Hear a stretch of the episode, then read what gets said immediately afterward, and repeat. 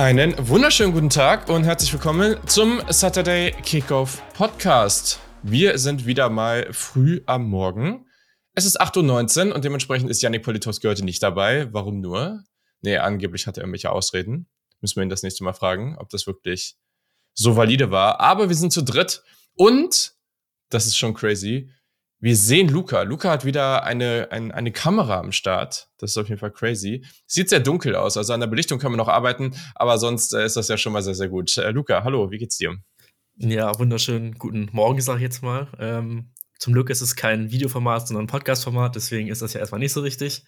Ähm, und ja, freut Die mich. Die Videoaufnahme läuft mit, ne? Also wir könnten das hier auch. Ja, könnte, ne? Hätte, wenn, aber und alles. Ähm, ja, nee, ich, ich freue mich äh, auf die Folge heute. Wird bestimmt echt witzig, kann ich mir vorstellen. Äh, aber natürlich erstmal nachher das Championship-Game besprechen und dann, jo, bin ich gespannt. Genau, heute steht ein bisschen das Recap zu Netty an.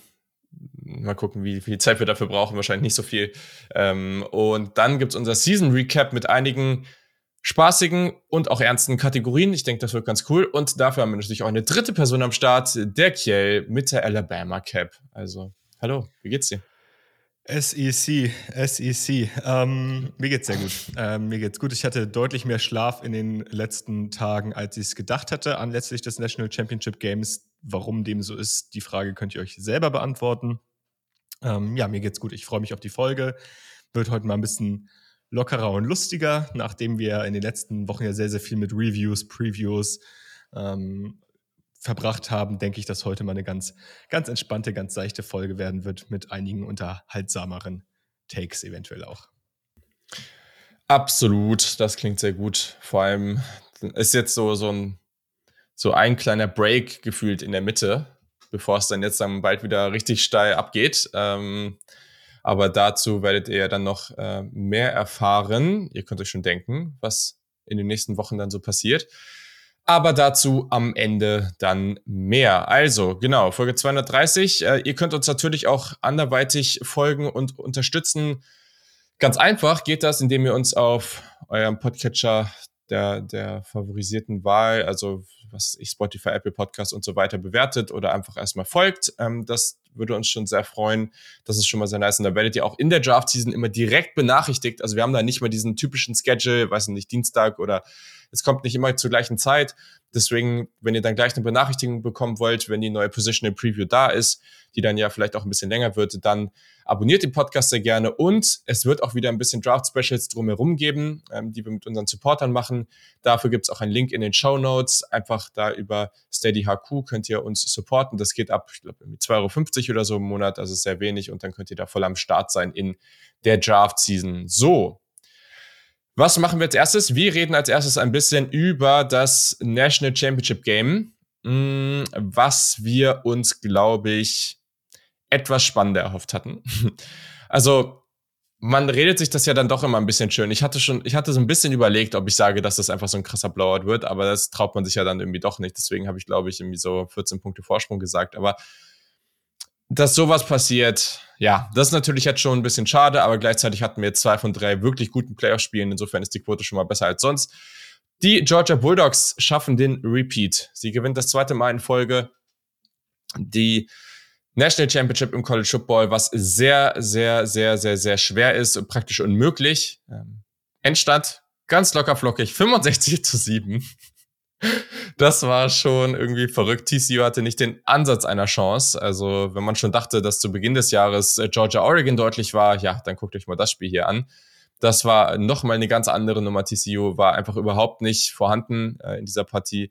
Ähm, bisschen schade um diese Saison. Trotzdem muss man sagen, dass dieses Team einfach ja total crazy alles outperformt hat, was wir, was wir uns nur hätten vorstellen können. Und man muss einfach sagen, Georgia absolut Hut ab sensationell. Okay, was sind, was sind so deine ersten Gedanken nach dieser Partie?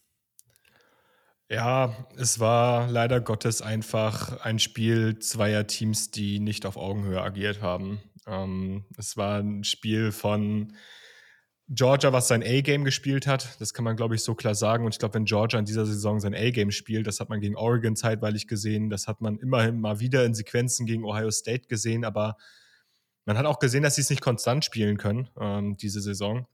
Aber wenn sie es spielen, dann sind sie einfach ganz, ganz schwer zu schlagen. Und ich denke, da gibt es rein vom Talentlevel im College Football vielleicht drei, vier Teams, die da mithalten können. Und dazu zählt TCU einfach nicht. Also TCU hätte hier wahrscheinlich sein eigenes A-Game auch abspulen können und es wäre wahrscheinlich, es wäre trotzdem nicht knapp geworden. Ähm, das muss man einfach mal so klar sagen. Jetzt war es auch so, dass TCU tatsächlich auch einfach nicht gut gespielt hat. Also der gesamte defensive Gameplan ist überhaupt nicht aufgegangen. Georgia hat super Mittel gegen diese 3-3-5-Front gefunden, konnte hervorragend laufen, konnte super auf dem zweiten und dritten Level attackieren, über Play-Action, über Coverage-Busts, die, die daraus resultiert sind. Und am Ende des Tages war hat bei, hat bei TCU einfach am Ende nichts geklappt. Also es hat nichts funktioniert, offensiv wie defensiv. Und ähm, das, also das war ja zur Halbzeit gelaufen, das Spiel. Und man kann dann sich das natürlich irgendwie schön reden, was ich sogar noch teilweise versucht habe, aber nee, das waren einfach zwei verschiedene Kaliber, die da aufeinander getroffen sind. Und das, ja, muss dann irgendwie jetzt von uns verarbeitet werden und gerecapt werden. Und wir müssen jetzt irgendwie versuchen zu erklären, wie das Ganze zustande gekommen ist. Aber am Ende kann man ist, glaube ich, ganz gut zusammenfassen unter, ja, einfach Talent Gap, also auf allen Ebenen. Ich habe auch zwischendurch überlegt, so, es wird, es ist nicht ganz so und vor allem ist es natürlich jetzt nicht so ähm, zum Recruiting Rank, zum, zum Zeit der jeweiligen Recruiting-Klassen ist es definitiv so, aber natürlich verändert sich danach ein bisschen was. Trotzdem kann man schon verargumentieren, ja, also wie viele Spieler von TCU sind besser als irgendwelche Spieler von Georgia. Also wenn man jetzt nicht alle, alle nimmt, aber wenn man jetzt vielleicht die Top 50 oder so nimmt oder Top 30, gibt, also vielleicht gibt es ein, zwei, ne? Also klar, ne? Ein Quentin Johnson ähm, würde wahrscheinlich auch bei, bei Georgia starten. Ähm, gibt es schon vielleicht ein, zwei Spieler, die, die da wirklich gut sind, aber die, wenn man einfach mal logisch drüber nachdenkt, und das ist einfach der eine Punkt, der mich, glaube ich, generell also es gibt sehr wenig, aber das ist der eine Punkt der im College Football, der mich so ein bisschen stört. Und das wäre ja hier gar nicht passiert. Also wäre jetzt Michigan weitergekommen, wäre das eine andere Partie gewesen, wäre, hätte Ohio State gewonnen und Michigan. Also es hätte hier mehrere Konstellationen gegeben, die das deutlich spannender gemacht hätten. Da bin ich mir, da bin ich ziemlich überzeugt von. Ähm, ist halt auch aus Ohio State Sicht unglaublich bitter, muss man einfach so sagen, weil das wäre sicherlich nicht so deutlich geworden, aber die Chance auf die National Championship war halt wirklich sehr, sehr, sehr knapp. Ähm, aber letztendlich, es ist halt nicht wie zum Beispiel im Basketball, wo du einfach, wo es nicht so physisch ist und du vielleicht, wenn du halt einfach einen guten Tag erwischt und einfach vielleicht äh, an dem Tag anstatt 35, 45 Prozent deiner Dreier triffst, dann, ähm, dann Chance hast, jedes Team im, im, in der March Madness zu schlagen ganz so ist es im Football halt einfach nicht. Also wenn du physisch einfach und mental vollkommen ein locked in bist und halt die Talent Gap so groß ist, dann hat das andere Team halt einfach keine Chance. Und das ist sehr, sehr doof. Das passiert in der Regular Season dann halt noch mal mehr das Upset als dann wirklich im Playoff. Aber gleichzeitig haben wir ja im Halbfinale auch das Upset gesehen. Also ich bin gespannt, wie sich das die nächsten Jahre entwickeln wird. TCU hat schon mal ein Blueprint geliefert, wie es relativ weit gehen kann. Und mal gucken jetzt, ähm, wie sich das dann entwickelt. Luca, was sind deine Gedanken? Ja, also erstmal war es jetzt im Endeffekt nicht das Wundesgro-Game, was ich vorher gesagt habe. Knapp daneben, würde ich sagen, an der Stelle. Ähm, ja, äh, ich muss auch sagen, ich bin ab der Halbzeit dann ins Bett gegangen, weil ich da schon dachte, so, ja, das, das kommen sie nicht zurück. Ich glaube, das war 38, war es 38, 7 oder irgendwie sowas, die Richtung meine ich. Ähm, auf jeden Fall in den 30ern zu 7 oder sowas. Und dachte mir schon so, ja, das, das wird nichts. Ähm, dann gab es so Kommentare wie, ja, ähm, was TCU jetzt adjusten müsste, ist das fehlende Talent-Level auf allen Ebenen so. Ähm, und das ist halt im Endeffekt ein bisschen schwierig, wie ihr schon gesagt hattet. Ähm, ja, erste Back-to-Back -Back seit Alabama 2011-12 mit gewissen AJ McCarron als Quarterback. Ähm, dein Einsatzkill. ähm, Goat. Ja, und ja, keine Ahnung. Also, ich finde so, die Story vom ganzen Spiel war einfach noch mal wieder, wie krass Stetson Bennett dann doch wirklich ist, so äh, in so entscheidenden Spielen oder generell in solchen, ja, Big-Time-Spielen für Georgia. Ähm, also jetzt in Back-to-Back Championship Games einfach so abgeliefert. Ähm, sechs Total Touchdowns jetzt ja gehabt, äh, vier, vier Passing, zwei Rushing, so rum, genau. Ähm, ja, also wie auch immer. Ich glaube, sogar ein All-Time oder Tied All-Time Record. Mit Joe Burrow, genau. Ne? Mit Joe genau. Burrow Tied, ja. Ähm, das ist schon crazy. Ähm, weil man muss halt sagen, er hat jetzt halt nicht diese ganzen Tools, wovon wir immer reden, so hat er nicht alle oder beziehungsweise halt nicht auf dem Level, wo manche Quarterbacks halt sind, aber er hat halt auch nicht, finde ich persönlich, keine obvious krassen Schwächen so. Ähm, das ist so ein bisschen das Ding bei ihm. Und deswegen, da bin ich erstmal gespannt, wie das aussieht Richtung Draft dann ähm, mit Stetson Bennett. Oder dem Mailman, Postman, wie man immer ihn auch jetzt nennen will. Ähm, oder Stepson Bennett, ne, Kjell? Genau.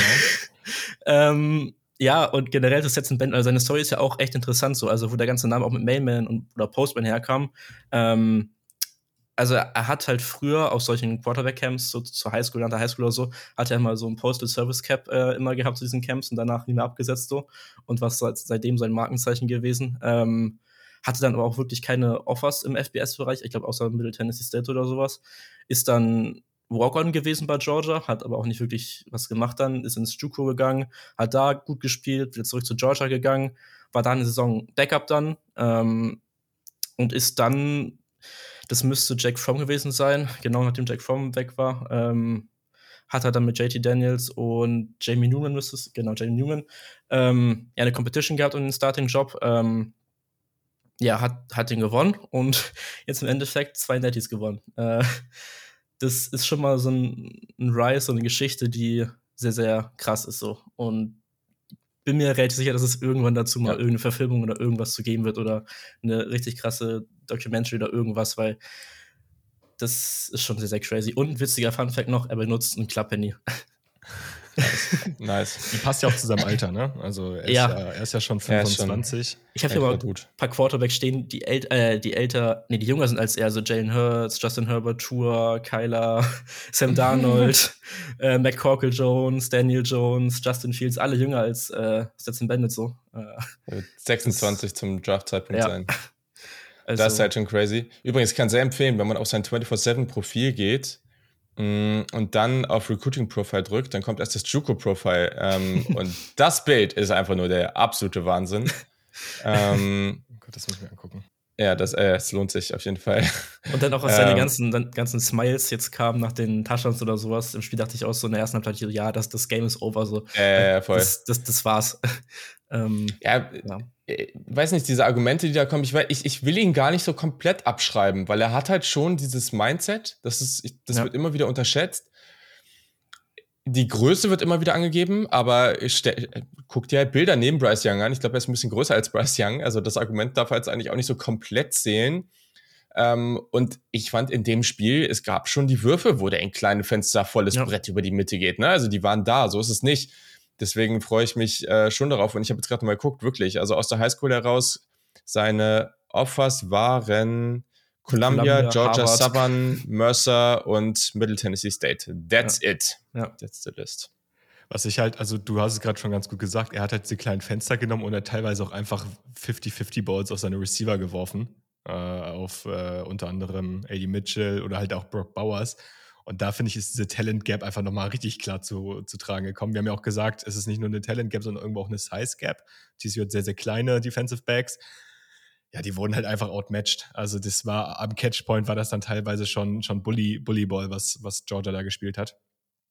Und ähm, ich glaube, wir würden über Stetson Bennett wirklich, also wirklich, wirklich als seriösen äh, NFL Draft Quarterback sprechen, wenn er dann nicht so alt wäre. Also das ist ja dann auch mal die Frage als NFL-Team mit der Contract-Situation.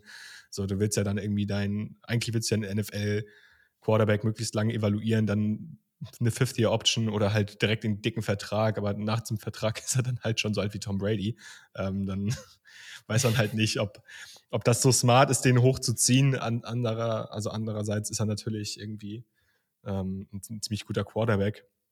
Und wir dürfen ja auch nicht vergessen, ich erinnere mich noch ans letzte Jahr, das war so gegen SEC Championship Game, glaube ich. Und JT Daniels war ja die ganze Zeit verletzt. Mhm. Und dann mhm. war dann immer die Frage, okay, kommt JT Daniels jetzt zurück und Stetson Bennett wird wieder gebencht?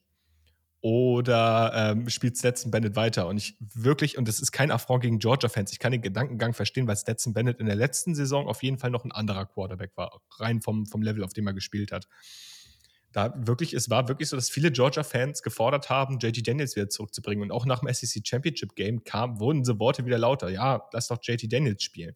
So, der kann dir so ein Spiel nochmal gewinnen. Und Kirby hat dann an Stetson Bennett festgehalten, ist mit dem nochmal in die nächste Saison gegangen. Und ja, es hat gut geklappt. Ich meine, das, das, ich glaube, Carson Beck, der Backup-Quarterback von äh, Georgia dann einfach mit den Backups weiter das Feld runtermarschiert ist. Ist natürlich auch irgendwie Teil der Geschichte und spricht nicht gerade für TCU. Aber coole Story. Hm. Ja. Ja, und wenn, wenn, wenn er jetzt äh, wirklich so lange mit Tom Brady spielt, dann hat er ja noch 20 Jahre in der NFL. Deswegen, dann, dann ist er entspannt. Hm. Ich, ich hätte ja. noch ein, zwei Zahlen zum Spiel, so ein bisschen das ja. noch zu untermauern, was jetzt hier die Dominanz von Georgia war. Also man allein mal so anschaut, so Frage war, kann TCU's Defense Georgia vom Feld äh, kriegen? Im Endeffekt hatte TCU eine Stop-Rate von sage und schreibe 4%. Ähm, Georgias lag bei 75%, also sieht man schon mal äh, ja, den Unterschied äh, an der Stelle so. Äh, und du hast einfach viel zu schnell dann Touchdowns abgegeben. Du hattest dann auch diese 5-Minuten-Drives gehabt, auch vor der Halbzeit dann zwei, ähm, wo dann Georgia auch über das Rushing-Game auch was gemacht hat. Und ja, wenn du halt die Mischung hast, dann erst du kriegst dieses Quick Strikes rein und dann nimmt halt Georgia auch die Uhr gut runter, so, dann ist halt sau schwierig, da irgendwas zu machen, so. Und Pressure ist auch noch eine Sache, so, also TCU hat auch keinen wirklichen Pressure auf Bennett bekommen, so, also die hatten, glaube 10% Pressure Rate oder sowas. Ähm, und auch selbst bei und Under Pressure hatte Bennett 4 von 4 angebrachten Bällen bei zwei Touchdowns. Also, das hat ihn auch nicht gejuckt im Prinzip so. Ähm, und das, das war schon echt eine krass Dominanz äh, offensiv bei, bei Georgia. Und auch und auch defensiv. Also du hast ja diese Offense von TCU ja auch zu keinem wirklichen Big Play gehalten. Also es gab ein Big Play, dieses 61er Broken Play und das eine Darius, äh, Darius David, ja, Davis äh, Play. Aber sonst war da halt auch wirklich gar nichts so. Ähm, das, das war schon crazy, fand ich. Ja, weil Georgia es auch geschafft hat, ausnahmsweise mal über vier Leute irgendwie Druck zu erzeugen. Also es hat ja viel besser geklappt. Also ich möchte mhm. da einmal kurz Freshman Michael oder Michael äh, mhm. Williams hervorheben, der ähm, sich so als, ja, der Pass-Rusher in dieser Defense jetzt hervorgehoben hat und nochmal abgesteppt ist. Hatte ein super Spiel. Äh, in der Interior, ähm, oh, Bear Alexander heißt der, glaube ich, mhm. 99. Krasser Dude, ebenfalls Freshman, so wie ich das gese äh, gesehen habe. Ähm, da, da, ist einfach wieder mega viel Talent. Und ich meine, offensiv haben wir schon drüber gesprochen.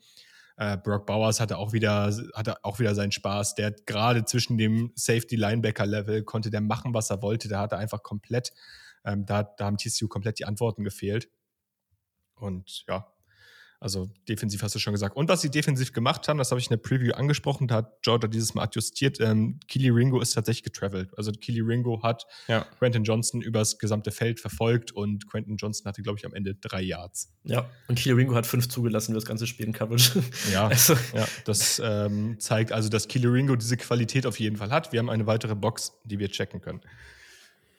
Ja, ja, Michael Williams ist ja genau wie Harry Perkins Freshman und ich glaube, das sind so zwei Spieler, die könnten in zwei Jahren dann ganz, ganz weit oben äh, sein, was die NFL Draft angeht. Michael Williams viereinhalb Sacks, ähm, 6'5, 265 als Freshman. Ja, nett, nett. Jo. Kurze Frage halt noch. Ähm, crazy. Ja, wie seht ihr das im Bigger Picture jetzt gerade? Also hättet ihr lieber ein spannendes Finale, dafür zwei so semi- oder nicht spannende Halbfinalspiele oder wie es jetzt war, halt zwei spannende Halbfinalspiele und dafür halt kein spannendes Finale oder da wäre ich, ich fand schon gut so. Ja. Also mit anderem Outcome natürlich, aber äh, an sich vom Spannungslevel war schon gut so. Also in Anbetracht dessen, dass ich bei den beiden Halbfinals nicht vom Fernseher saß, sondern mhm. feiern war, finde ich, hätte das Finale ruhig gerne, also hätte das Finale ruhig spannender sein können. Logisch, ähm, aber, aber ansonsten finde ich das eigentlich ganz, ganz nice, wenn die wenigstens zwei Spiele, also zwei vorentscheidende Spiele sehr, sehr spannend sind. Ja. Und wir hatten ja zwei absolute Banger im Halbfinale. Also wir können uns eigentlich im Gesamtbild nicht beschweren. So. Das ist natürlich ja. nur schade. Ja. Es, es gab halt nur diese Argumente auch hauptsächlich halt aus den USA drauf, was ich schon ja, teilweise verstehen kann, dass du es halt mehr und mehr dieses National Championship Game so ein bisschen Richtung Super Bowl bekommen willst, von jetzt TV-Vermarktung generell alles so. Und das halt für den Sport jetzt halt nicht gut war, dass es halt so deutlich war und dass wahrscheinlich die Quoten auch sehr, sehr mies waren, denke ich mal. Das war die schlechteste Quote ja, ja. von allen College Football Championships. Ähm, also aus der Sicht betrachtet generell für den College Football dann auch mehr so Casual-Fans zu gewinnen, war es halt jetzt nicht optimal so. Das, Aber das, das war halt auch unabhängig von dem, also die Schalt, es geht ja darum, wer einschaltet, ne? Das ist ja, ja das ja. Ergebnis erstmal egal, ne? Also und äh, da ist es halt mit TCU. Also lass die Ohio State gegen Michigan spielen. Dann ja, ist klar, es, klar. Ne? also dann hast du da eine Quote, die, die völlig absurd ist. Ähm, ja, aber absolut, hast du recht.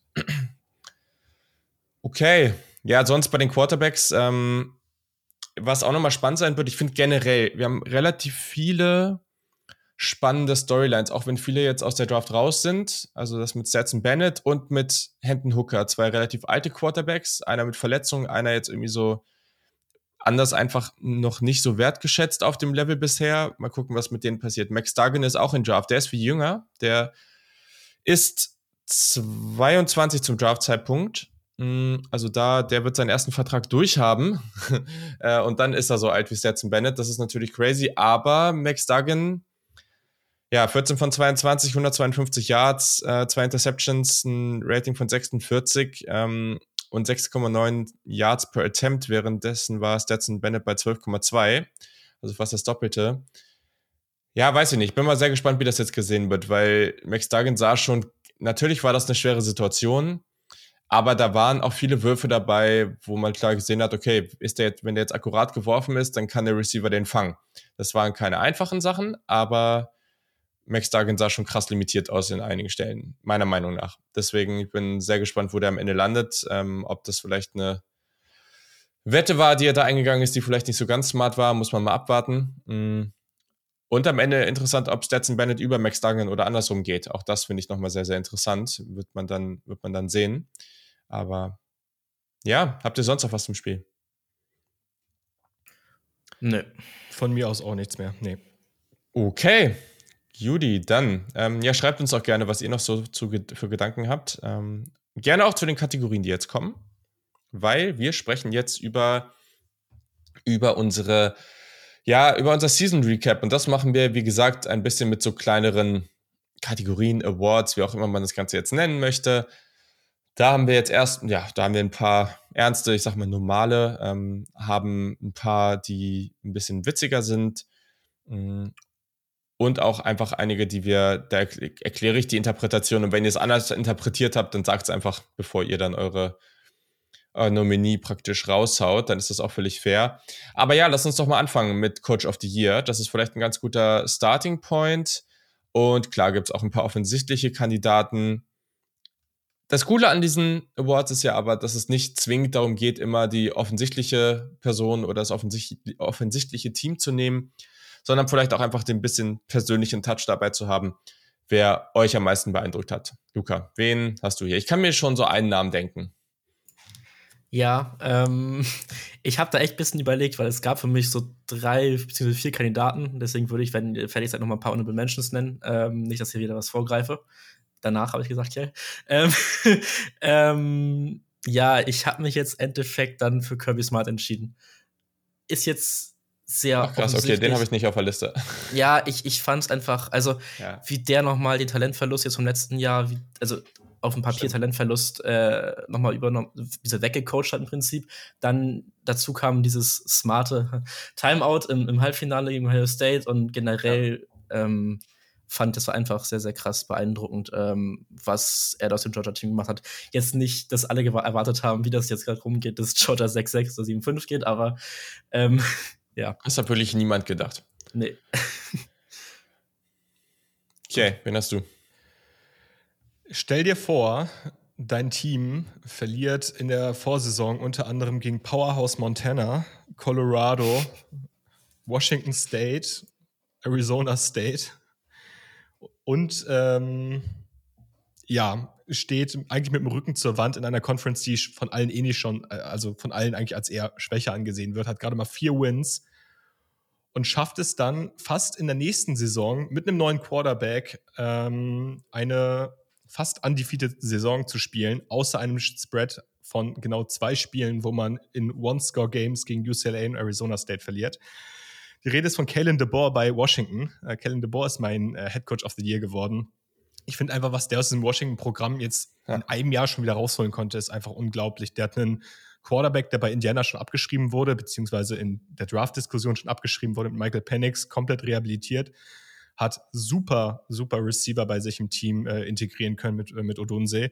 Ähm, und hat jetzt einfach mit Washington einen ganz klaren Contender in der kommenden Saison auf die Pac-12. Und das innerhalb von einem Jahr und so schnell den Turnaround zu schaffen in einer Power 5 Conference, das verdient von meiner Seite aus Respekt. Und ähm, ich muss auch ehrlicherweise sagen, ich habe bei Luca mit einem ganz, ganz anderen Namen gerechnet, aber ähm, dazu gleich mehr.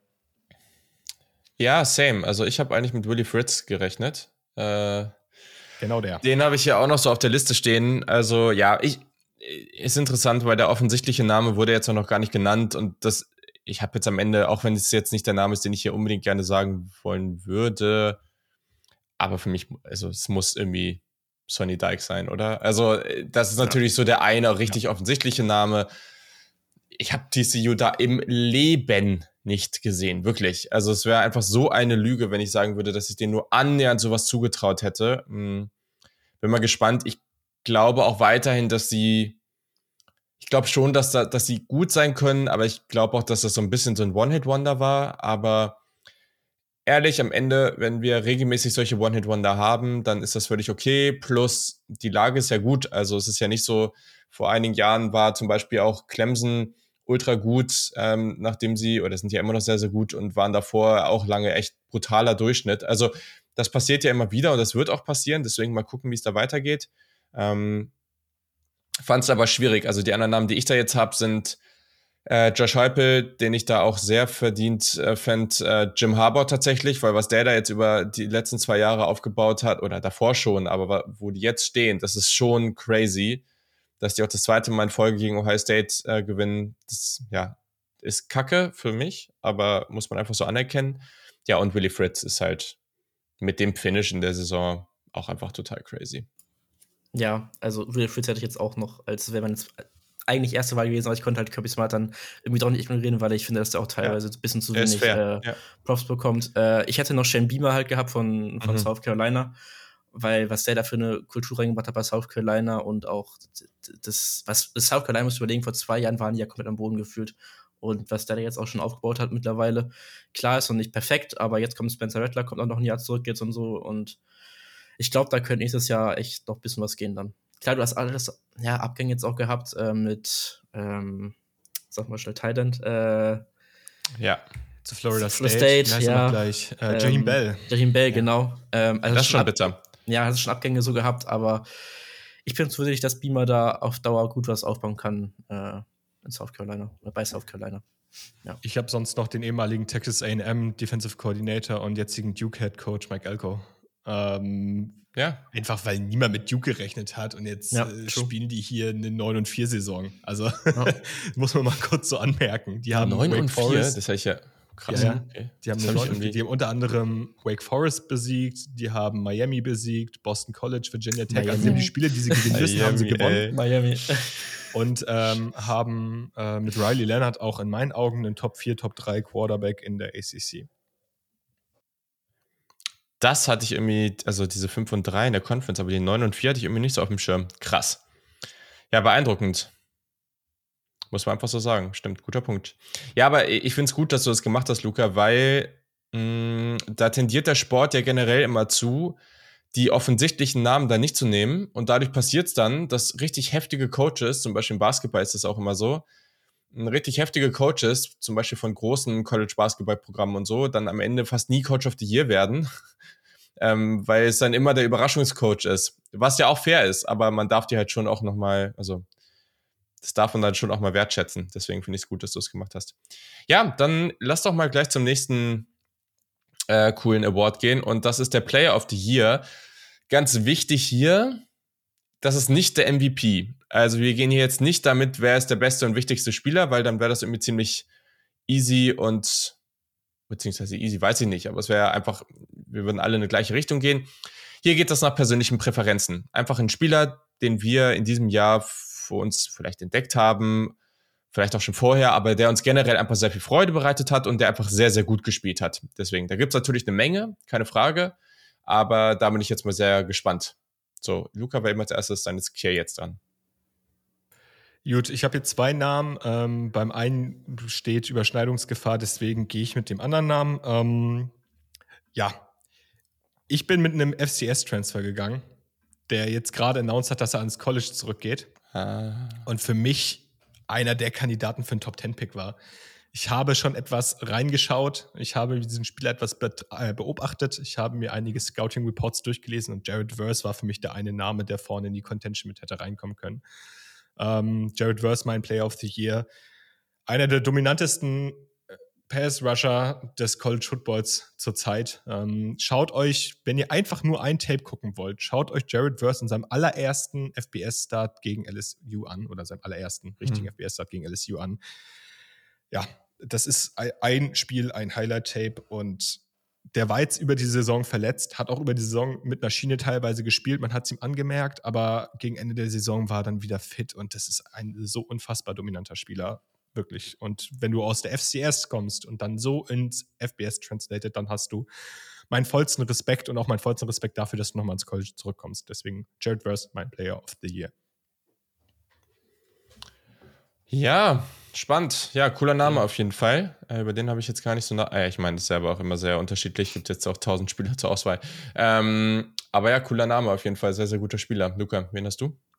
Bist du erst sonst? Also, du warst als letztes, deswegen dachte ich, kannst du auch vorher. Ja, mach einfach, ist total egal. Okay. Ähm, ich habe natürlich Jake, nein, ähm, ich habe nicht Jake Hayner jetzt genommen. Ähm, ich habe mich jetzt im Endeffekt für Taji Spears entschieden, äh, von hey. Tulane. Den, ja, glaube ich, meinte auch mit denen übersteigen sich sonst ähm, hier ein bisschen was. Ähm, ja, also den hatte ich überhaupt nicht auf dem Schirm gehabt. Ähm, und dass der so explodiert ist bei, bei Tulane, das ist schon crazy. Ich habe jetzt die Stats nicht im Kopf, aber ist ja auch egal. Ähm, geisteskrank, wie aggressiv der vom Run-Stil ist und was er jetzt auch zum Beispiel auch gegen USC noch gemacht hat im Bowl-Game, so als Abschluss. Das war nochmal so die Krönung dann für mich, ähm, wo ich dachte, so, ja, okay, äh, komplett crazy. Und ja, geiler Dude. Ja, spannend, finde ich auch. Ähm, und damit haben wir dann gleich mehrere Running Backs hier drin. Ich habe einen Spieler genommen, der einen enormen Sprung von Jahr 1 zu Jahr 2 gemacht hat, ähm, hat seine Rush oder generell seine Yards fast äh, verdreifacht, ähm, ist im Average äh, nochmal ein gutes Stück hochgegangen, hat seine Touchdowns verdoppelt, also generell, und er ist einfach ein unglaublich cooler, spaßiger Spieler, plus hat einen der coolsten Spitznamen. Wir sind in der, äh, in der SEC, wir sind bei Arkansas und wir sind bei Raheem Rocket Sanders. Ähm, unglaublich cooler Spieler, sehr, sehr speedy, physisch, also ist, keine Ahnung, ist einfach ich weiß noch nicht, wie man den dann zum Draftzeitpunkt sehen wird, aber darum geht's ja jetzt hier auch gar nicht. Der macht einfach richtig Bock. Das ist Arkansas, auch wenn KJ Jefferson ein guter Quarterback ist, die kommen ja schon viel über den Run und ich bin halt schon einer der Typ, einer der Football-Fans, der also eine Offense muss schon spezifisch sein oder speziell sein, damit ich das dann mag. Also ich bin, ich, ich, ich höre immer wieder von Leuten, dass die sich freuen, wenn die Offensiven sehr run-heavy sind, weil das dann irgendwie unterhaltsamer wäre und da gehe ich grundsätzlich halt einfach so überhaupt nicht mit. Also der Trend zu mehr Passing im Football ist für, bedeutet für mich auch gleichzeitig, dass es spektakulärer wird. Aber bei Arkansas macht das total viel Bock. Also die kriegen das total hin und äh, Rocket Sanders ist ein ganz großer Teil davon. So ein cooler Spieler. 1443 Rushing Yards, 10 Touchdowns, ähm, fast 300 Receiving Yards, auch nochmal zwei Touchdowns ähm, Receiving. Richtig, richtig cool und ich bin gespannt, was er nächstes Jahr liefert. So. Sehr nice Pick. Also ich habe noch einen Honorable Menschen gehabt bei mir. Sorry, ja, äh, also einmal Jalen Hyatt äh, von Tennessee. Ja. Hatte ich davor auch nicht auf dem Schirm gehabt und dass der jetzt so krass explodiert ist, die Saison Biletnikoff ja auch gewonnen, jetzt im Endeffekt. Ja. Hätte ich nicht mit gerechnet. Ähm, und ja, Travis Hodges Tomlinson. Aber den hatte ich halt fairerweise halt schon vorher auf dem Schirm gehabt, deswegen war es jetzt für mich nicht so eine große Überraschung, dass er so krass gespielt ist, mhm. aber es ist halt mehr auf diese große Bühne gekommen dann im Endeffekt. Ähm, das wollte ich noch mal erwähnt haben, genau bin ich auch sehr gespannt, wo der am Ende landet, weil der ja mit seiner Größe und so auch, ähm, ja, da wird sich, oder ist, ist halt einfach schwierig für die NFL, aber schon ein sehr guter Spieler. Da freue ich mich schon auf die Evaluation. Ja, ich habe ein bisschen persönlich äh, Ohio State-Spieler rausgelassen. Also gerade hier, da hätte ich jetzt auch sehr gut auf Marvin Harrison Jr. oder auch vor allem Emeka Ekbuka, den ich sehr gerne mag, gehen können. Auch einfach super coole Spieler, aber ich habe jetzt mal oder es, es zieht sich gerade so bei uns allen gefühlt so ein bisschen durch. Ich weiß nicht, ob das bei euch noch kommt, was ja völlig fair ist. Ähm, beziehungsweise vielleicht an einer Stelle habe ich noch einen, aber ähm, generell bei den ersten Awards habe ich jetzt erstmal Ohio State ein bisschen rausgelassen. Same. Also ich habe Ohio State auch rausgelassen. Gut, ist jetzt bei Oklahoma nicht so schwer, Spieler rauszulassen ähm, bei der Saison. Ja, okay, fair. fair daher. ja, mal gucken. Vielleicht sind sie ja beim, in der nächsten Kategorie mit drin. Beim äh, also eigentlich stand, also hier steht Game of the Year, aber in Klammer davor steht noch das Sicko Game of the Year. Also das kann alles Mögliche meinen. Das kann sloppy, das kann chaotisch, chaotisch, chaotisch, chaotisch, das kann Madness, das kann alles sein. Das kann jeder so interpretieren, wie in dieser Runde er das möchte. Ähm, und ich habe hier ein paar verschiedene Kandidaten. Aber ihr habt eben immer angefangen. Deswegen gehe ich jetzt erstmal mit meinem Nummer 1 Kandidaten, den alle wissen. Alle wissen, was das ist. Ähm, und danach kann ich noch die beiden anderen Spiele nennen, wenn, wenn ihr das jetzt nicht, wenn ihr die nicht habt. Auf Nummer 1, sorry, es muss einfach UNC gegen App State sein. Also es ist einfach so. Also es, es geht einfach nicht anders. Also klar gibt's andere Kandidaten, aber abgesehen davon, dass dieser Stream unglaublich unterhaltsam war, aber also unglaublich, also für, da waren Entscheidungen dabei, die für den Anfänger-Football-Fan, sag ich mal, gut aussehen, die dann aber am Ende total dumm waren, weil die Defense einfach niemanden halten kann. Punkte ohne Ende. Das Spiel ist 63, 61 ausgegangen. Dazu noch diese Small Town College Vibes. Also nicht dieses fette Stadion, sondern dieses so kleiner, so ein bisschen, also ich, das ist für mich auch der College Vibe, den es irgendwie so ein bisschen ausmacht. Also klar mag ich diese Riesenspiele, aber das mag ich auch total gerne und das gehört für mich genauso zum College Football dazu. Das hatte ganz, ganz viel davon, was ich am College Football liebe. Und äh, ja, also wer jetzt irgendwie den College Football oder auch dann generell in der kompletten Offseason den Football ein bisschen vermisst und mal Lust hat auf ein witziges Spiel, guckt euch das gerne mal an oder auch einfach die Highlights. Sehr, sehr unterhaltsam. So, weiß gar nicht, wer als nächstes kommt. Wer war, in welcher Reihenfolge waren wir eben? Ja. Also ich kann uns auch übernehmen als ja, zweites. Luca, ähm, mach mal, komm. Also erst kurz im Spiel noch 62 Punkte im vierten Viertel. Nur mal ja. so in den Raum geworfen. Also wer auch keine Lust hat auf viel Defense, äh, kann sich das auch noch mal gerne anschauen. Äh, da war gar ähm, nichts von. Null. Also wirklich null. Ja, gutes Stichwort. Viel Defense gab es nämlich ähm, beim Spiel oh, zwischen oh, Iowa kommt. Iowa gegen South Dakota State. Direkt in Week One. 7 zu 3 für Iowa. Die Punkte, sind nicht durch den Touchdown gekommen bei Iowa, sondern hm. durch ein Field Goal und zwei Safeties. Es gab 21 Punts im ganzen Spiel und die Zeitungsüberschrift äh, danach ähm, hat bei Iowa und dann irgendwas mit Offense oder so einfach die Aus weggelassen, weil die Offense bei Iowa einfach komplett gefehlt hat. Spencer Petris äh, hat existiert in dem Spiel, ähm, wie die ganze Saison, ähm, aber auch nicht mehr. Und ja, das war jetzt mein Spiel. Also komplette Gegenteil davon, einfach mal. Schöne Sache. Das ja, musste hier sein. Sehr, sehr schöne Sache. Ähm, ich habe das Sicko so ein bisschen mehr exkludiert. Also es gab auch diese Sicko-Momente, unter anderem ein verschossenes Field Goal, 15 Sekunden vor Schluss oder eine, eine halbe Minute vor Schluss, was das Spiel hätte entscheiden können. Ich bin äh, zum Ende dieses Spiels wutentbrannt aus dem Discord rausgegangen, weil ich keinen Bock mehr hatte, weil es wirklich sehr, sehr frustrierend war. Aber im Nachhinein war es ein unfassbar geiles Spiel für jeden neutralen College-Football-Fan. Ähm, deswegen möchte ich sie einfach nennen. Ähm, es gab fragwürdige Entscheidungen all over the place der Refs im Spiel Alabama at Tennessee. Ähm, es war irgendwie eine schöne Sache aus Draft-Perspektive. Bryce Young konnte komplett abliefern, Hendon Hooker und vor allem auch der eben genannte Jalen Hyatt hatten den Spaß ihres Lebens, genauso wie Jameer Gibbs. Also es war einfach so offensiv gesehen das Spiel der Draft-Prospects, weil Defense in diesem Spiel eigentlich nicht existiert hat maximal auf dem Papier. Also Tennessee hat äh, Alabamas Front komplett rausgenommen. Auf der anderen Seite hat Bryce Young gegen diese Tennessee Defense gemacht, was er wollte. Und am Ende wird das Spiel dadurch entschieden, dass Alabama eigentlich das Game-Winning Field Goal vergeigt, ohne äh, vorher zumindest ein bisschen Zeit von der Uhr zu nehmen, was man ja hätte machen können, wenn man den Ball einfach läuft, anstatt den irgendwie kurz zu werfen und irgendwelche Completions noch zu forcen, die irgendwie nicht da waren. Ja, Alabama und Will Reichert, der jetzt zurückkommt ans College, haben das Field Goal vergeigt. Hendon Hooker hat noch ein paar er Sekunden nicht. auf der Uhr. Ja, wollte nicht. Danke, Luca. ähm, Hendon Hooker hat noch ein paar Sekunden auf der Uhr und am Ende des Tages gewinnt Tennessee das mit einem, ja, Field Goal bei auslaufender Uhr und Gesamt College Football freut sich, dass Tennessee das gewinnt und ich glaube in Knoxville, Tennessee war danach die Party des Jahres mit ja mit äh, Goalpost, der mitgenommen wurde. Das war auch eine Story, alter Hilfe. Ja, oh und dann gab es ein Fundraising, dass der Goalpost doch wieder zurückgebracht werden sollte oder ein neuer Goalpost finanziert werden muss. Deswegen war das mein persönliches Game of the Year, auch wenn ich es natürlich rein aus einer Ergebnisperspektive nicht mochte, aber es war auch wirklich sehr, sehr interessant zu sehen, weil es ein riesiges Hin und Her war. Ja. Und auch der Game Day davor ja. mit Peyton Manning, der da war und Pat McAfee Good or Rocky Top angestimmt hat, das war alles so irgendwie passend. Also, das, also die drei Spiele, muss ich jetzt sagen, auch, die jetzt genannt haben, das sind alle mein Top 3 gewesen. Also, ja. Der, also, das ist College Football, ne? Also, auf der einen Seite diese Monsterpartien, riesige Stadion, krasse Spannung, dann diese Low-Scoring-Games, wo man einfach auch sieht, wie schlimm es sein kann, aber das einfach dazugehört irgendwie. Und dann genau dieses, es gibt keine Defense, so Smalltown College Vibes und die betteln sich da mit dummen Entscheidungen irgendwie die ganze Zeit hin und her. Ähm, das deckt irgendwie super ab. Ich habe jetzt hier noch zwei Spiele, eine andere Partie, die man sich auch sehr, sehr gut nochmal in der Offseason angucken kann, weil es in einem Spiel zwischen zwei Rivalen sehr unterhaltsam war. Washington, Oregon, was Washington 37-34 gewonnen hat. Ähm, Penix Jr., der Quarterback, völlig absurd. Sehr, sehr gute Partie.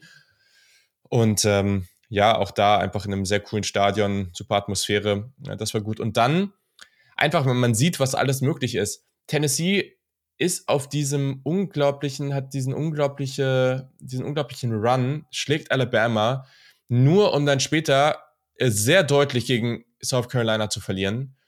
Und das sind auch so Partien, da rechnet doch kein Mensch mit. Also, dass sowas dann passiert und das ist, das gehört irgendwie auch dazu. Ähm, war jetzt hier nicht wirklich in der Contention mit drin, aber finde ich dann auch nochmal ganz cool zu erwähnen. Also, das ist dann auch nochmal was, was den College Football irgendwo ausmacht. Vor allem in der Regular Season. So. Ja, ich, ich hatte noch ein Spiel gehabt, was ich kurz nennen würde. Einfach so. Ist jetzt nie im Leben drin mit Game of the Year, aber ich, keine Ahnung, das war so der Kickoff der Saison, war es in des Wortes Northwestern gegen Nebraska in Dublin. Ja, stimmt. Das war einfach, keine das, Ahnung, das, das, war so ulkig, das Spiel, das, das Bier geht aus. Dann die Jungs vom äh, Culture Ball Jalen Podcast waren da, haben da uns auf dem Laufenden gehalten. Das war alles, das, das war so bizarr irgendwo, aber auch so, keine Ahnung, packend. Das 31, 28 eigentlich Spiel noch gewesen so und äh, ja, keine Ahnung. Ich habe auch noch eine Honorable Mention. Ja. Ähm, das ist wahrscheinlich gar nicht so auf dem Radar der meisten Leute, aber dass ähm, in der Partie Wake Forest gegen Louisville es vollbracht wurde, von Wake Forest Seite aus acht Turnover in einer Hälfte zu, vor, äh, zu produzieren. Beziehungsweise Louisville hat acht Turnover produziert und Wake Forest hat sie verschuldet. Unter anderem zwei Pick Sixes von Sam Hartman. Ähm, das war ähm, auch der Inbegriff von Sicko. Aber ja, für mich auch kein Game of the Year Caliber, weil Louisville das Spiel dann doch relativ deutlich gewonnen hat. Yes, sehr gut. Okay, ja, dann äh, nächstes. Ja, ich muss einmal kurz unterbrechen. Wir haben gerade Aaron Judge at Bat. Ähm, schalten mal kurz live in hier den Double, Double Box. Ähm, und ja, Swing and Miss. Schade, kein 60. Home für Aaron Judge an der Stelle. Ähm, gut. Gut, danke dafür, ESPN. Ja, ja also so. zu, zur Erklärung kurz. Ähm, es gab im Laufe der Saison diese Momente, wo dann ESPN einfach irgendwann random im Spiel einfach umgeschaltet hat in so eine Double-Box und da Aaron Judge eingeblendet hat beim, beim Baseball, was eigentlich alle Coachball-Fans sehr genervt hat und ähm, ja, so ein bisschen auch ein Meme geworden ist im Laufe der Saison. Ähm, ja, das wollte ich jetzt hier nicht unerwähnt lassen war ein wichtiger, äh, wichtiger Punkt, äh, wenn wir über diese Saison reden. Ja. Nee, also genau, es war ein wichtiger, also im Baseball selber ein wichtiger Punkt, weil er eben diese, diesen Meilenstein erreichen konnte. Das Problem ist ja aber auch immer beim, also die stehen ja immer, du weißt ja nicht, wann der, wann der Home Run dann kommt. Also es kann ja auch noch ja. zehn weitere oder 20 weitere Versuche brauchen, bis, bis er es dann schafft. Und die sind davon ausgegangen, dass die Baseball-Fans das nicht eh schon schauen, sondern dass die halt gerade was anderes schauen. Und deswegen wurde immer wieder dahingeschaltet. Und das hat die Leute halt wirklich so sehr genervt. Also ich glaube, die Menschen oder der Prozentsatz, die College Football geguckt haben und sich darüber gefreut haben, ähm, also ich glaube, ich bin sogar noch einer der Menschen, der das sogar gar nicht so schlimm fand im Vergleich zu vielen anderen. Aber also ich glaube, das war so unter 5 Prozent. Bin ich mir ziemlich sicher. Ja. Ähm, naja, sehr gut. Schön, dass wir das hier jetzt auch noch mit drin hatten. Mhm. Dann kommen wir zum Freshman of the Year. Gab auch einige sehr, sehr gute Kandidaten. Ähm, und Jakje, wen hast du da? Ja, ich dachte, ich gebe beim Freshman of the Year meiner Position ein bisschen Liebe, die normalerweise nicht so viel Liebe bekommt, weil diese Position einfach weniger flashy ist. Aber dadurch, dass ich ja eben gerade schon angesprochen habe, dass Edge Defender. Ganz, sorry, ganz wichtig, ähm, True Freshman. Genau. Genau, True Freshman. Also ein Drake May würde jetzt hier beispielsweise nicht drin vorkommen. Einfach nur zur Erklärung. Genau, True Freshman of the Year. Ähm, dadurch, dass Edge Defender ähm, aus Gründen schon geguckt wurden, ist ein Tackle bei mir als Freshman of the Year am Ende tatsächlich eben ganz oben im Ranking gelandet. Und das ist der gute Calvin Banks Jr. von Texas. Ähm, der hat einigen, einigen Edge-Playern in dieser Saison große Probleme bereitet. Ähm, unter anderem Felix Anudiko Yosama, der nicht viel Spaß gegen ihn hatte. Und mhm. Just als True Freshman, der schon so reif ist, ähm, so, so gut darin ist, ähm, Spieler gerade in Pass Pro ähm, zu dominieren, Das hat mir richtig gut gefallen und ich finde, das verdient ein bisschen Aufmerksamkeit. Deswegen mein True Freshman of the Year. Calvin Banks, Junior Offensive Tackle von Texas. So, Luca. Ja, ich habe jetzt hier die relativ offensichtliche Wahl auf 1 und das ist Harry Perkins von LSU. Mhm. Ähm, also komplett crazy, was der jetzt in der ersten Saison da abgerissen hat. Der hat ja gefühlt alles gemacht bei LSU in der Defense. Also du hast immer hingeschaltet zu LSU oder hast da was gesehen, defensive Snaps und entweder ist er komplett dominant als Pass-Rusher, fängt dann auch noch, ich weiß nicht, wie viele jetzt waren, aber fängt dann auch noch ein komplett crazy Pick dann mit drin, forciert Fumbles, wichtige Tackles, also der wird extrem, extrem spannend den nächsten Jahr zu sehen sein und mit dem Talent, was der hat und auch die physischen Attribute und alles, würde mich das nicht wundern, wenn der auch Top 10 dann geht, so wie der gerade spielt. Ähm, das, ja. Ja, das ist auch, war hier auch meine erste Wahl, habe auch hier geschrieben, Future Top 5 Pick All the Way. Also ich glaube, dass ähm, der hat sich ganz früh dafür in Position gebracht. Aber ich habe hier auch noch zwei DBs in der Auswahl ähm, und ich entscheide mich dann einfach, weil auch die reine Statistik ziemlich crazy ist. Ähm, für den Cornerback von Notre Dame, Benjamin Morrison, nice. hat nur 40,4% seiner Pässe zugelassen, 30 Tackles und 6 Interceptions. Ziemlich, ziemlich nice. Sehr, sehr stark. Anderer Spieler, den ich jetzt hier noch hatte, war Malachi Stark, Safety von Georgia, ja. auch ein absolutes Beast. Ähm, krasse Plays gemacht. Sehr, sehr, sehr, sehr guter Spieler. Ähm, und ich glaube, Yannick hat uns seine Awards nicht geschickt, was auch völlig okay ist, wir haben auch nicht aktiv gefragt. Aber wir können ganz klar sagen, dass das hier bei ihm Quinton Judkins von Ole Miss geworden wäre. Ich glaube, da gibt es gar keine Debatte drum.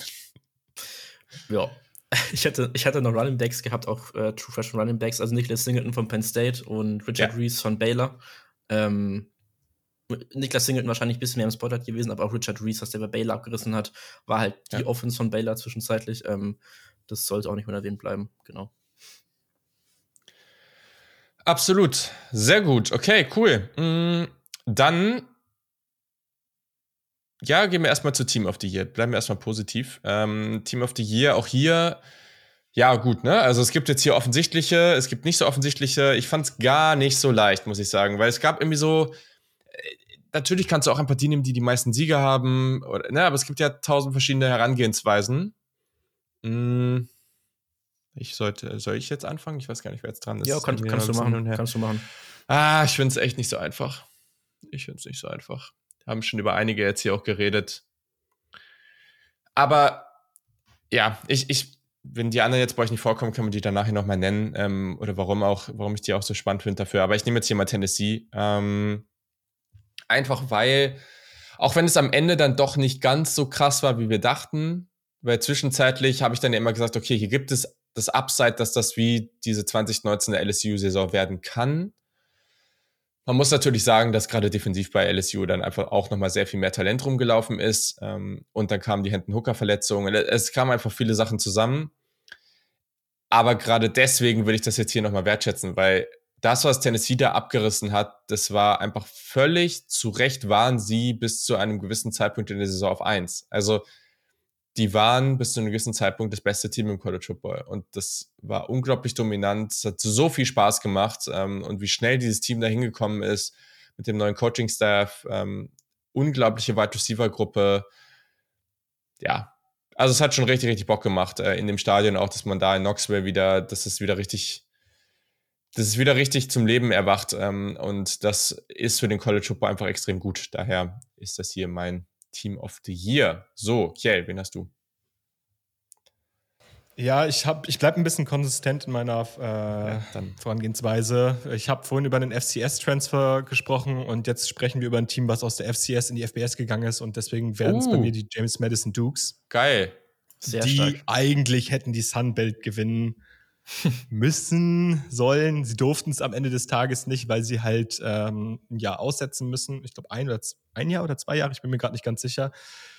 Die James Madison Dukes hatten genau ein Spiel in dieser Saison, in dem sie, in dem sie unter, nee Quatsch, sie hatten zwei Spiele in dieser Saison, in dem sie unter 30 Punkte gescored haben.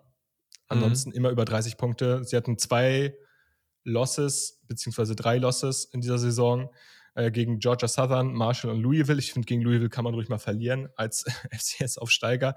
Man sah aber nie irgendwie unterlegen aus. Also man sah nie irgendwie aus wie ein Team, was gerade erst aus der FCS gekommen ist. Und ich finde, das hat man am Wochenende auch nochmal gesehen. Also die Top-FCS-Teams können mit den ähm, untersten FBS-Teams durchaus mithalten, wenn nicht sogar die auch teilweise dominieren. Und das hat James Madison ja. einfach gemacht. Also Props an James Madison. Ähm, ich finde, sie haben es am Ende des, der Saison mit einem 47 zu 7 gegen Coastal Carolina nochmal sehr, sehr gut unterstrichen, dass sie einfach in meinen Augen ein Team sind, mit dem du in, der, in den kommenden Jahren in der Sunbelt und generell in der Group of Five rechnen musst. Deswegen mein Team of the Year, James Madison Dukes. Würde mich auch nicht überraschen, wenn die dann auch in nicht zu weiter Ferne dann in der Power 5 Conference dann schon wieder wechseln. Also ich glaube, das wird teilweise ein bisschen unterschätzt. Es ist ja genauso in der FCS, wenn wir jetzt, äh, es war ja auch gerade das Championship Game in der FCS, da hat äh, South Dakota State gegen North Dakota State gewonnen. Ähm, und das sind auch beides Teams, aber natürlich vor allem North Dakota State mit dieser Konstanz. Ehrlich, wenn die hochgehen würden, die wären auch wahrscheinlich gleich eher so ein Middle of the Pack Team als alles andere, einfach weil die so konstant, so stark sind und auch gewisse Möglichkeiten haben. Äh, ich glaube, das darf man dann nicht unterschätzen, deswegen. Aber ja, total, also absolut geniale Story, ähm, ziemlich cool. Ja, so. Äh, ich glaube, mein Team ist relativ offensichtlich, ähm, aber kurz zur Backstory von dem Team. Wenn du letztes Jahr nur gegen Morgan State und South Florida gewonnen hast und dann das Jahr später zehn Siege mehr hast als letztes Jahr, 12-2 stehst, an Nummer 9 abschließend MP-Pool gerankt bist, ähm, bist du relativ würdiger Kandidat für Team of the Year für mich. Ähm, es ist die Mighty Green Wave aus Tulane geworden. Ich glaube, es war allen vorher klar, dass es das wird bei mir. Ähm, aber also Willy Fritz, ich hätte Willy Fritz auch als Code of the Year durchaus genommen, aber ich weiß, ich jetzt hier nochmal erwähnt habe, wollte ich jetzt nicht doppelt gemoppelt ja. und alles so. Ähm, also, was der da gemacht hat, das ist so crazy. Äh, du hast halt Michael Pratt, den Quarterback, äh, Taji Spears schon erwähnt. Du hast eine saukrass erfahrene Defense, die so dominant teilweise einfach gespielt hat. Ähm, und dann hast du halt auch Leute, Valentino Ambrosio, der Kicker, so bist auch ein kleiner äh, Favorite von mir gewesen. Namen wie Fat Watts im Roster, so dann, dann kannst du einfach auch nur äh, sympathisch sein, finde ich. Äh, dazu das absolut geniale Color Scheme von Tulane. Ähm, ja. Ja. Gesamtpaket absolut. einfach.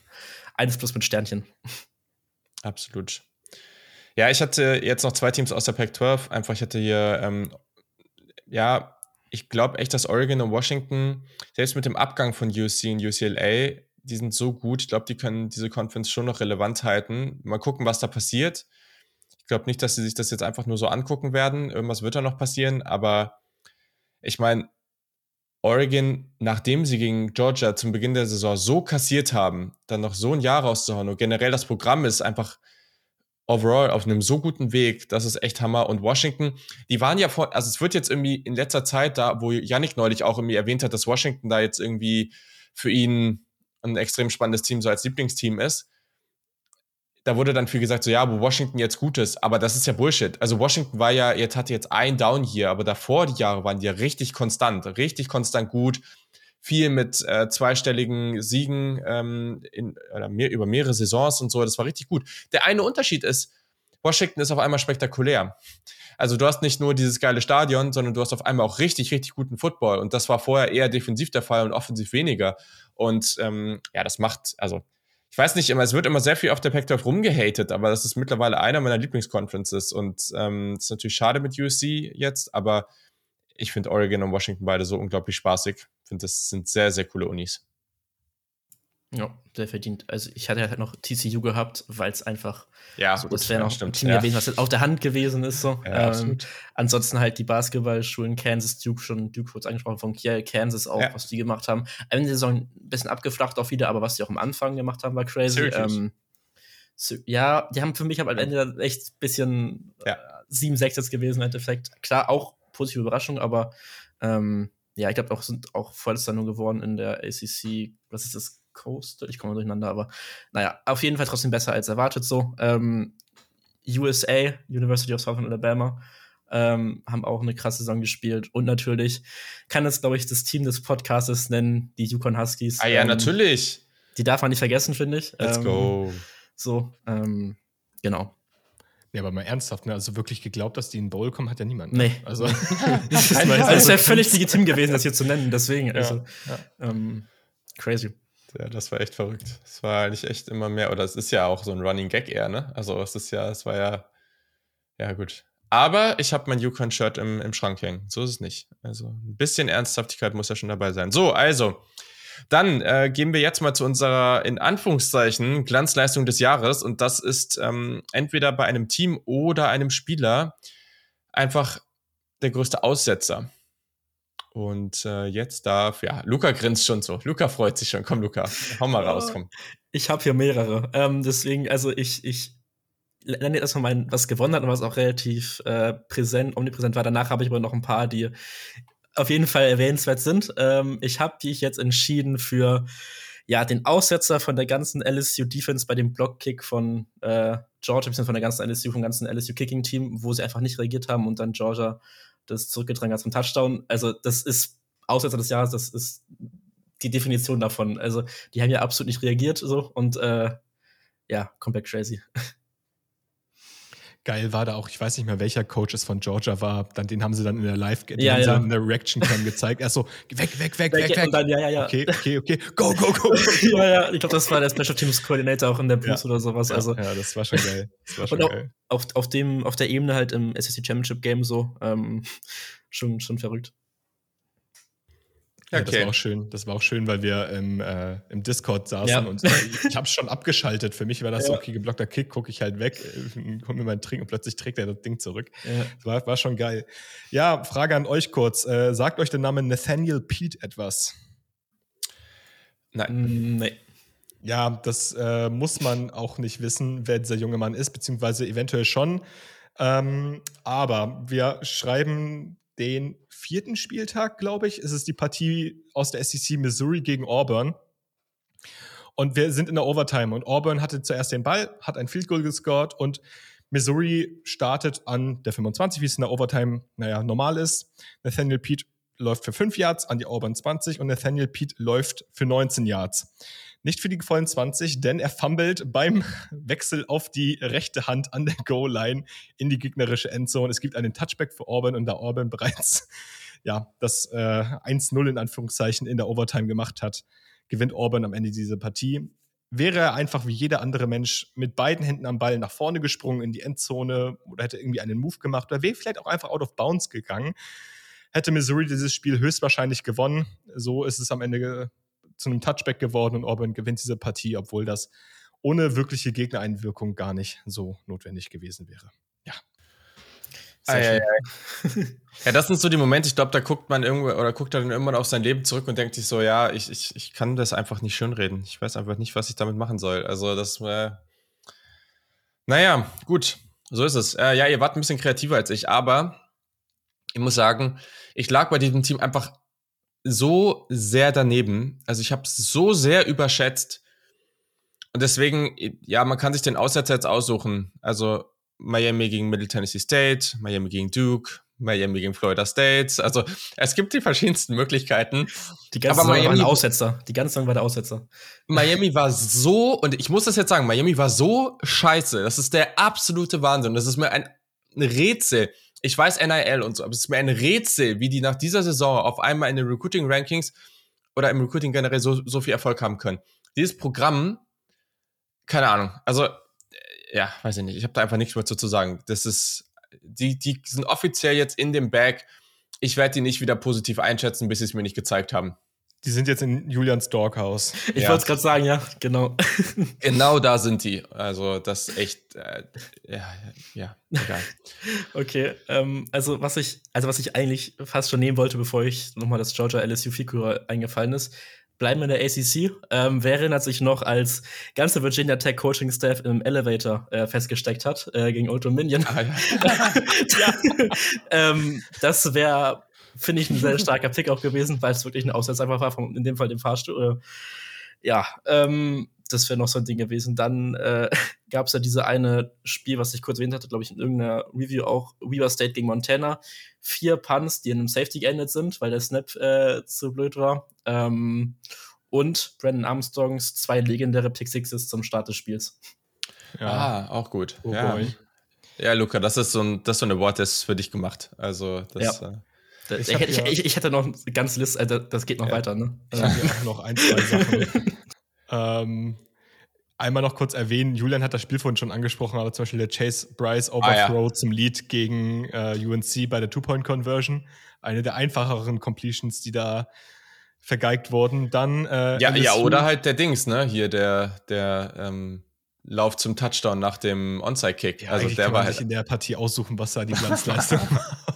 Also beide Teams ja, wollten dieses Spiel nicht gewinnen. Oh. Ja, genau, das wäre sonst bei mir noch in der Kategorie gewesen. LSU vergeigt das Field Goal gegen FSU, ähm, nachdem FSU es geschafft hat, vorher an der Goal-Line zu fummeln und LSU über das ganze Spielfeld marschiert. Auch wieder zwei Glanzleistungen, mhm. aber ja. Sensationell. Ja, College Football ist schon ganz unterhaltsam. Okay, ja, dann haben wir jetzt noch drei Awards. Ähm, einer ist der Tut mir leid Award. Also bei wem müssen wir uns entschuldigen, weil die uns eines Besseren belehrt haben. Ja, das Team wurde schon mehrmals erwähnt. Ich bin einfach mal ein bisschen durch meine Preseason-Rankings gegangen und musste mit Entsetzen feststellen, dass ich Washington in der Pac-12 auf Platz 8 hatte.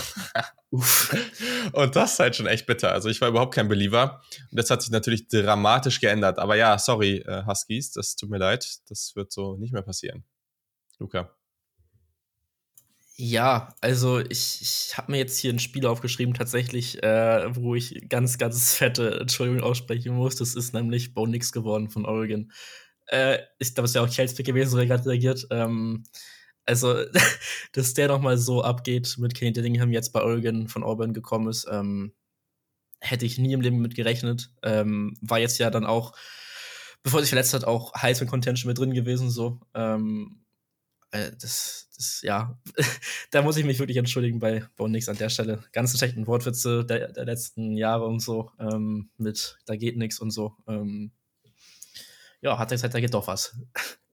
Ja, Bonix war auch auf meiner Liste. Ich habe sonst noch den Mann mit dem schlechtesten gefakten Southern Accent im ganzen College Football. Der Mann, der mit seinen Recruits tanzt, als wäre er Samstagabend um 1 Uhr Nacht auf dem Kiez. Ähm, ja, Grüße gehen raus an Brian Kelly. Ich war nicht sold auf dem Hire. Ich fand, was er da vor der Saison gemacht hat und rein so publicity-technisch alles sehr, sehr schwach. Und er wurde ja immer mehr zum Meme.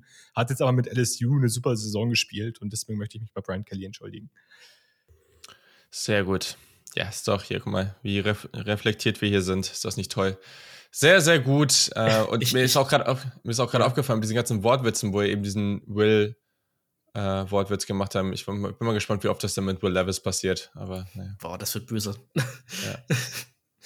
ähm, nee, ich hatte schon Clifford noch stehen tatsächlich, weil der halt auch äh, stillenheimlich eine ganz solide Saison hatte. So. Ähm, ich weiß nicht, ob ich jetzt komplett entschuldigen würde, bei ihm aber teilweise zumindest. Nur so ein bisschen. Nur so ein bisschen, genau. Stetson Bennett auch noch stehen, aber ja, genau.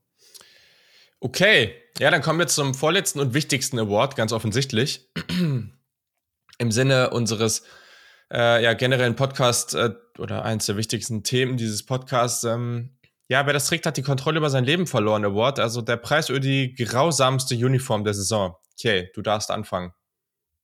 Ja, es gibt natürlich offensichtliche Kandidaten, die ich jetzt nicht vorwegnehmen werde, aber ich habe ein Team mal angesprochen in der Folge und ich bin dann am Ende da geblieben. Für mich, also Missouri State gucken jetzt nicht die wirklich viele Leute. Ne? Also kein, also die wenigsten Leute verfolgen Missouri State, aber deren Trikots sehen einfach aus wie aus dem Jahr 2005 aus irgendeinem, aus irgendeiner, Gott, Warner Brothers Produktion. Ähm, das ist einfach furchtbar. Also Adidas hat sich mhm. teilweise gesteigert, was die Jerseys angeht. Es gibt richtig gute Adidas Jerseys mittlerweile, aber die von Missouri State zählen nicht dazu. Ähm, relativ clean gehalten, entweder in so einem ja, Bordeaux-Rot oder halt in einem ganz weißen, aber haben dann so ganz komische Streifen oh. vor den ja, die Schultern. Sind sehr, die sind komisch, ja. Also das sieht einfach wirklich ganz, ganz veraltet aus und dementsprechend. Auch das ähm, Logo das, auf den Schultern. Ja, nee. das sieht nicht schön aus. Ui. Sieht nicht schön aus. Auch die, auch die Nummern viel zu groß, dann es ist einfach alles sehr, sehr unproportional. okay. Ja, das ist jetzt ein Überraschungspick auf jeden Fall. Aber gehen wir mit. Luca, wen hast du? Ich habe, ich schicke es mal in die Gruppe rein, weil ich weiß nicht, ob ihr euch noch alles so dran erinnert. Also habe ich jetzt in die WhatsApp-Gruppe mal reingeschrieben. Ähm, das ist Arizona State, die Alternate Uniforms Arizona State geworden. Also, was ich dabei ei. gedacht wurde, das kann, ei, das, ei, das, kann ich nicht verstehen. Das will ich nicht verstehen. Ähm, Es ist einfach eine komplett, ja, was ist denn das, so ein beige-mäßig? Äh, Beige, Gold. beige, ja, gelbe, meliert. Gel gelbe Schriftzeichen mit Thunderbolts von und drauf auch einer komplett weirden Schriftart irgendwie, wo ich jetzt gar nichts mit Arizona State Verbindung gebracht hätte. So, es ist alles irgendwie sehr unstimmig. Ähm, ja, das ist mein Pick. Ja, schöne Sache auf jeden Fall. Ähm, Beziehungsweise nicht so schön, ja, wie man es will. das trifft's ganz, äh, das trifft's ganz gut. Ja, krass. Ja, ich bin ähm, zu einem Team einfach gegangen, was einfach generell einfach unglaublich bescheidene Uniforms hat. Ähm, da gibt's jetzt auch schlimmere und bessere Varianten. Boah, ich muss mal hier kurz äh, mich räuspern. So, also. Ja, das ist Oregon State. Oregon State hat einfach unglaublich hässliche Jerseys äh, oder Uniforms. Das ist, also gerade die, die komplett orange sind, finde ich einfach. Ich finde die so unglaublich hässlich einfach. Ähm, ja, mehr kann ich dazu gar nicht sagen. Also, Ja. ist einfach nicht schön. Und Ja. Luca ist sich nicht mal sicher. Und das ist jetzt nicht gut. also, hm, Ich ich. bin bei Julian, ich finde die auch nicht schön. Also vor allem das bei diesen schwarzen Elementen auf der Schulter. Das ist halt. Oh, Leute. Nee. nee, da gibt es einfach deutlich bessere orangene Jerseys im, im College Football. Ich finde, es gibt aber halt auch noch schlimmere. Und da stelle ich jetzt noch mal, Welche? noch mal eins rein, passt auf. Ähm, NC State, die sogenannte Brick-Uniform von denen. Ähm, es ist einfach, ähm, ja, so ein Backstein-Look. Ja, okay, aber da ist ja nur ein bisschen orange drauf. Also ja, das nee, ich, ich, generelle ich, ich Ding. meine jetzt vom, muss, also jetzt gar nicht von der Farbe krass bezogen, aber ähm, ja, generell ist der Vibe ein bisschen komisch. Also- aber da finde ich Oregon State so viel schlimmer. boah, weiß ich nicht. Nee, ich bin auch bei Ja, gut. Hm. Okay. Dann habe ich jetzt schon mal als kleinen Teaser auf Twitter äh, die Arizona State-Wahl rausgeschickt ähm, über unseren Account. Oh Gott. Ja, oh Gott. So, also, und dann der finale Award. Das ist der finale Joystick Award. Den Spieler, den wir aus allen, die ja irgendwann mal erwähnt wurden, rund um diesen Award, den wir ja wöchentlich rausgegeben haben, ähm, den wir da so als den Joystick Award geben. Ich meine, da gibt es viele, ne? Also, das ist äh, schwierig zu sagen. Für alle, die es nicht kennen, der Joystick Award, das ist praktisch der Spieler, wenn es ein Videospiel geben würde, den wir da gerne spielen wollen würden, der spektakulärste Spieler für uns. Und äh, ja, weiß gar nicht, wer war jetzt gerade als Fang- erstes? Kannst anfangen sonst. Also. Ja, hier habe ich jetzt, ich, ich finde es schwer, aber hier bin ich jetzt mit dem einen Ohio State Pick gegangen. Ich habe jetzt hier Marvin Harrison Jr. genommen. Der Typ ist einfach von einem anderen Planeten. Der ist einfach so unendlich gut. Ähm, ich hätte hier sehr gerne Jackson Swift und Jigba genommen. Der hat nur leider kaum gespielt oder fast gar nicht. Aber Marvin Harrison Jr. ist einfach so unglaublich gut und was der für Catches teilweise macht, das ist. Ich, ich, ich, ja, ich weiß nicht, wie das geht. Also ich finde das teilweise echt crazy, wie man da so schnell und so gut reagieren kann. Ähm, bin ganz, ganz gespannt, ob der das nächstes Jahr nochmal so abliefern kann und wo der dann am Ende in der Draft auch landet. Also, das ist ja schon einfach mal ein Spieler, wo bisher eigentlich nichts fehlt. Ähm, und genau der Spielertyp mit der Größe und so, den die NFL will. Deswegen freue ich mich da sehr drauf. Aber für jetzt erstmal unglaubliches Jahr und unglaublich spektakulär. So. Okay. Ähm, ich gehe schon wieder zu Florida State und dann dürfte eigentlich schon obvious sein, wen ich da nehme. Ähm, für mich ist es Returning Quarterback Jordan Travis geworden. Nice. Gerade im Bowl-Game gegen Florida. Leute, guckt es euch an. Also, Ja. das ist ja der Inbegriff von Joystick gewesen, wie der da teilweise dem Druck ausweicht, das halbe Feld runterläuft, Plays macht. Das ist einfach super. Auf den freue ich mich auch im nächsten Jahr wieder bei Florida State. Deswegen ist mein Joystick-Player of the Year Jordan Travis geworden. Ja, ich dachte eigentlich, der kommt eventuell von Julian, aber gut, mit dem Ohio State äh, Pick hat sich das ein bisschen erledigt. Ähm, ich wähle tatsächlich DTA von UCLA. Ach, krass. Ähm, ja, also ich habe noch mal ein bisschen so zurückgeschaut, und was der halt für Sachen gemacht hat mit den Jukes an der Goal-Line, wo zwei Defender sich reinspringen gegenseitig, äh, dann Würfe im Scramble, die er hatte. Ähm, das war einfach so, so krass. Also es ist halt gar nicht mal, dass es immer so unbedingt gut war, aber es war auf jeden Fall immer spektakulär, ähm, egal wie es Ja. ausgeht im Endeffekt. Ähm, Guter Punkt. so. ähm, ist halt einfach so ein bisschen Ment Mentalität, so ja, entweder werfe ich den jetzt runter und der wird halt ein Touchdown oder es ist halt komplett äh, schlechtes Play, Interception und vielleicht sogar Pick 6 oder sowas. Ähm, ja, genau. Ja, ist ein guter Punkt. Äh, Andere Spieler, die, ich weiß gar nicht, die halt einfach ultra spektakulär sind, die auch sehr spaßig sind. Ich habe jetzt, weiß nicht, gar nicht so Ja, also jemand wie Deuce One oder so, ne? Also das Ja, sind natürlich klar. Spieler, die, die, über die habe ich noch nachgedacht, aber gibt natürlich hier ganz, ganz viele, Parker Washington, einfach, Penn State. ja, genau. Also, ne, es gibt, da, da kann man jetzt wahrscheinlich eine, eine sehr, sehr lange Liste aufstellen. Ähm, aber ja, cool. Liebe Leute, äh, wir müssen jetzt auch äh, flott zum Ende kommen. Ähm, plus, das war die College Football Saison 2022, 2023 im Saturday Kickoff Podcast. Ziemlich verrückt, dass es durch ist. Hat uns eine Menge Spaß gemacht. Vielen Dank, dass ihr so fleißig dabei wart. Die Hörerzahlen sind echt nochmal durch die Decke gegangen. Wirklich genial. Mm. Und wie geht's weiter? Das ist wichtig. Da müsst ihr jetzt nochmal hinhören, denn wir starten ab der kommenden Folge mit unserer NFL Draft Coverage mit einem QA. Wir wollen also erstmal die Saison einleiten. Wir wollen mal drauf gucken, was sind große Storylines, was denken wir erstmal grundsätzlich von der Klasse, worauf wollen wir, worauf freuen wir uns, worauf vielleicht nicht. Und das vor allem entlang eurer Fragen. Also schickt ihr uns gerne Twitter, Instagram, at SaturdayKick. Ihr könnt uns auch an, ich muss jetzt mal kurz gucken hier. Wie, wie ist die Mail? Hm. Ist es hallo? Ja, hallo at saturdaykickoff.de. Ähm, da könnt ihr uns auch eine Mail hinschicken. Und ja, dann läuft das. Dann freuen wir uns darauf. Das kommt dann nächste Woche.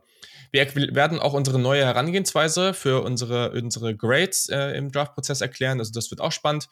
Und genau, wir hauen auch nochmal auf Twitter und Instagram dann am Wochenende äh, was raus. Da könnt ihr dann auch drauf antworten mit den, mit den Fragen. Und in diesem Sinne, habt ihr noch was? Von mir nichts mehr. Nee. Ich bin auch durch soweit. Ähm, Perfekt. Kein, kein dummer Spruch mehr, Luca. Irgendwas. Nö, machen wir, machen wir entspannen heute. Schauen wir mal. Ja, das sehr wird der. Draft-Season, ne? Ja, ja. Ähm, und an der Stelle Boomer Sooner, Roll Green Wave und äh, ja. Sehr gut, so läuft das. Wir freuen uns sehr, das werden richtig spannende Monate, ähm, richtig cool. Die Bears sind on the clock, mal gucken, wie lange noch. Und äh, in diesem Sinne, wir hören uns nächste Woche. Bis dann. Tschüssi, Go Bucks. Tschüss. Ciao, ciao. Roll Tide, roll.